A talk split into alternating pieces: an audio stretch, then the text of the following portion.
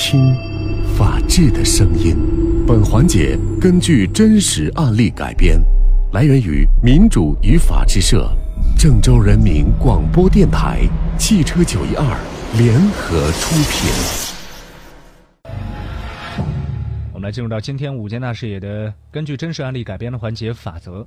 今天的法则呢，讲述的是邻里之间发生的事情。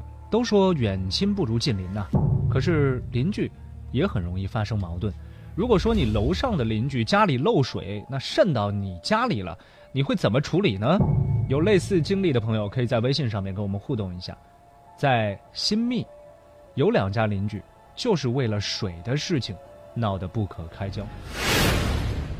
这件事儿呢，还要从二零一零年七月家住新密市某小区二号楼东单元一楼的张新文家说起。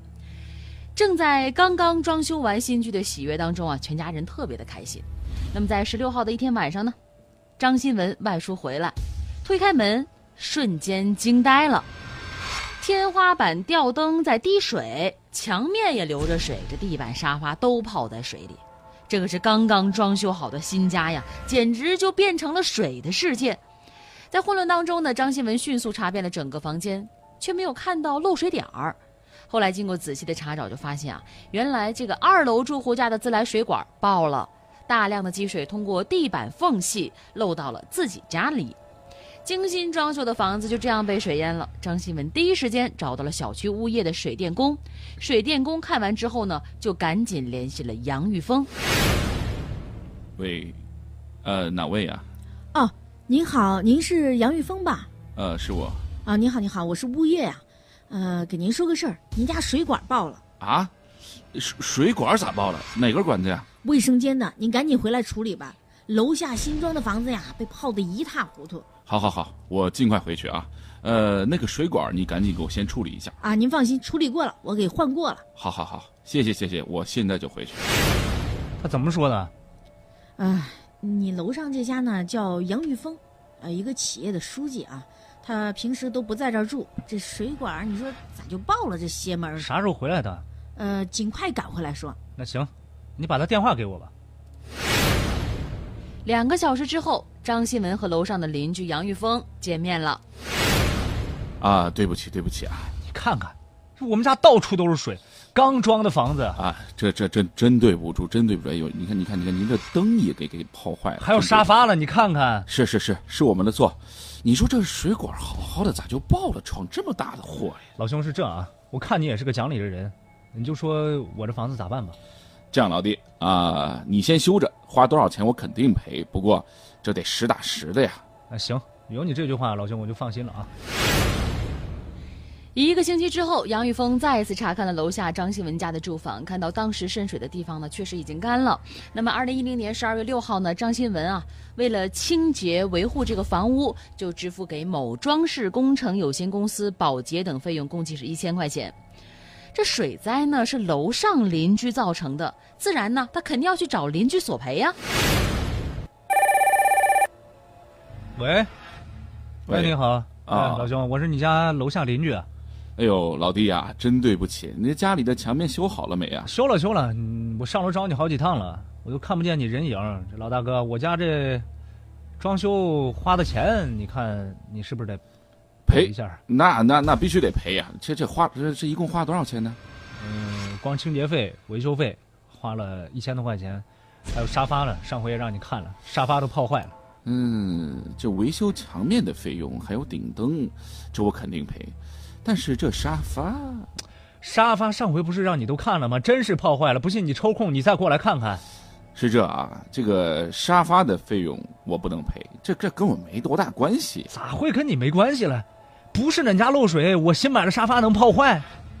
老兄，咱得讲理啊！楼上楼下的以后抬头不见低头见了。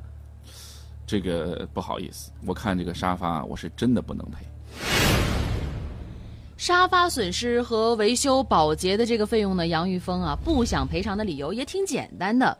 他说这个水管爆裂呢是属于意外的事故，不是人为的，那责任不应该在我自己的身上。更何况在水灾发生之后，他已经采取了得力措施，将楼下住户的损失降到最低了，根本无需再承担其他的赔偿责任。那而楼下这个住户的处置水患方面呢，态度并不是很积极，他觉得你清水不太认真，就导致事态进一步的扩大，你自身是也有责任的。所以经过几经努力，沟通未果的情况下呢，张新文的父亲张富贵愤而做出一个惊人的举动。二零一一年五月二十四号，张富贵在某论坛发表了一篇名为《遇到这样的邻居该咋办》的帖子，主要内容呢就是：各位朋友，我是新密的，我楼上的邻居杨玉峰是某企业书记。二零一零年七月，因为水管漏水，而且家中没人，因为他是领导，有多套住房，房内存有啊过多的水，就导致漏我家了，造成我不小的损失。而楼上这个邻居到现在还在推卸责任，找各种借口理由不包赔我的损失。我一个老百姓该咋办呢？求大伙儿给出个主意。尽管这个帖子上写的有书记啊、领导啊、多套住房这些敏感的字眼，但是并没有引起多少人的共鸣，几乎没有带来任何的效果。这老头一看发帖子不管用啊，张新文一纸诉状将杨玉峰告上了法庭，请求法院依法判令杨玉峰立即赔偿因漏水事故给张新文造成的一切经济损失一万四千零六十五元。那各位觉得张新文提出这个要求合理吗？泡水的沙发、维修保洁房屋的费用，该不该这个杨玉峰去赔偿呢？可以微信跟我们互动一下。如果有朋友也遇到过类似的情况，各位你们都是怎么处理的呢？可以在微信上跟我们分享一下。在接到新密市人民法院送达的应诉通知书之后呢，杨玉峰当即在二零一二年的二月十三号提出反诉。他呢是请求法院判令张新文立刻停止侵权啊，恢复他的名誉，赔礼道歉。你要赔偿医药费、精神抚慰金两万六千元。经过认真的审理啊，二零一二年的七月三号，新密市人民法院对此案作出了一审判决。一审法院认为呢，张新文家里的这个房屋材料脱落、房顶大灯损坏、沙发损坏啊，是因为杨玉峰家里的水管漏水造成的。所以说，杨玉峰呢应该对这个张新文的损失进行赔偿。那么张新文在诉讼当中的请求的数额是全套沙发的价值，而实际损坏的沙发其实只有一个单个的。那杨玉峰呢，应该对实际损坏的单人沙发进行赔偿，定价啊，酌情定的是两千六百元。最终，一审法院判决杨玉峰赔偿给原告张新文的沙发损失以及维修保洁等费用三千六百块。二呢，就是驳回原告张新文其他的诉讼请求。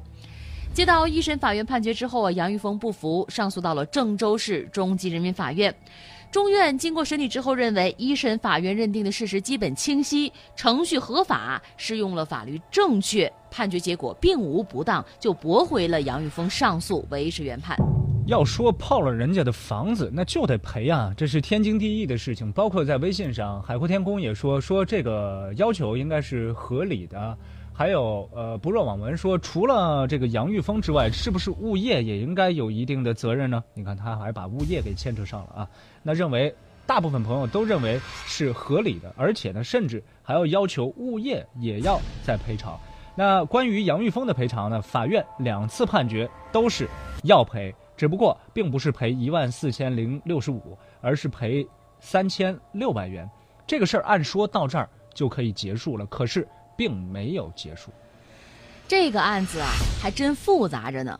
法院在判决之后呢，杨玉峰确实是赔偿了张新文的损失。这之后啊，就引发了另外一场官司。二零一四年八月二十一号，杨玉峰以原告身份向新密市人民法院提起诉讼，将张新文、张富贵父子俩一并告上法庭，请求法院依法判令张新文、张富贵向杨玉峰停止侵权的名誉以及赔礼道歉。并赔偿杨玉峰医药费三万元，精神损失费三万六千元，共计六万六千元。新密市人民法院经过审理之后认为呢，杨玉峰说呀，张富贵在网帖当中捏造其多套住房的事实，但是庭审当中呢，杨玉峰承认除新密之外，在郑州还有另外一套住房，所以说这个帖子当中有多套住房，并不构成诽谤。张富贵在庭审当中也承认，我是发一个帖子，但就网帖内容来说呢，张富贵只是通过对事件描述发泄不满的情绪，并没有使用诽谤、侮辱性的语言，所以说张富贵发帖的行为不构成对杨玉峰名誉权的侵害。另外说呢，杨玉峰住院了，住院期间主要治疗的是冠心病，还有心脏的呃瓣膜病、焦虑性的神经症、焦虑的抑郁症等等这些慢性的疾病。你也不能认定这个杨玉峰所患的疾病和张富贵发布网帖的行为它有因果的关系啊。所以呢，综上啊，新密市人民法院在二零一五年的四月十六号作出判决，驳回杨玉峰的诉讼请求。案件的受理费用呢是一千四百五十元，也是由杨玉峰来负担。接到一审判决之后呢，杨玉峰仍然不服，再一次上诉到郑州市中级人民法院。郑州市中级人民法院审理查明事实与一审法院查明的事实相同。该院是二零一五年十一月向外公布了本案的终审判决，判决驳回上诉，维持原判。就是这么一个漏水的纠纷，而这个杨玉峰呢，却上了四次的法庭，而且还住了医院，最终呢，还是赔偿邻居的损失了。大家如果遇到这样的事情，该怎么维权呢？我们来听听律师的说法。有律师认为说呢，生活当中啊，如果发生了这类的情况，可以先向物业公司进行报修。一般情况下呢，物业公司可以按照规定的程序进行检修，由此产生的费用呢，肯定是由侵害人来承担的。如果说物业公司拒不维修，侵害人又不承担责任，这个时候啊，你就可以搜集有力的证据，向法院起诉侵害人了，还可以追加物业公司为共同被告。如果说楼上住户是租客，那么受害人应当直接找这个业主来索赔。所以在微信名单上，不若网文提到的物业应该是第二被告，其实也是有一定的法律依据啊。刚才通过律师的观点当中呢，我们也可以听到，如果说，呃，要起诉的话，可以搜集证据，向法院起诉侵害人，并且可以追加物业公司作为共同的被告。当然，这个前提呢是物业公司也拒不维修。所以，平常生活当中，不管做什么事情，懂法这是很重要的。每一天五件大事也的真实案例改编的环节，法则都会为各位来普法。感谢各位的收听和参与，感谢我们的合作单位民主与法制社。本期法则记者是政法，编剧是陈蕊。法则周一到周五直播十三点十五分。如果您想要回听往期法则，可以下载蜻蜓 FM，搜索关键词“法则”就可以了。